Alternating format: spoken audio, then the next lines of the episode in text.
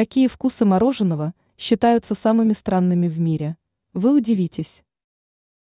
Даже в обычном магазине можно увидеть необычное мороженое со вкусом редких экзотических фруктов и растений, о существовании которых вы никогда не знали. Поэтому нет ничего удивительного в том, что вкусы десерта могут быть еще более странными. Какие вкусы продукта можно отнести к наиболее необычным? Устричные. В стране восходящего солнца часто любят экспериментировать и предлагать клиентам самые странные продукты.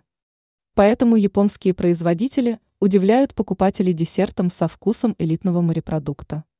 Мороженое имитирует вкус устриц, которые были приготовлены с помощью фритюра. Кукурузный вкус.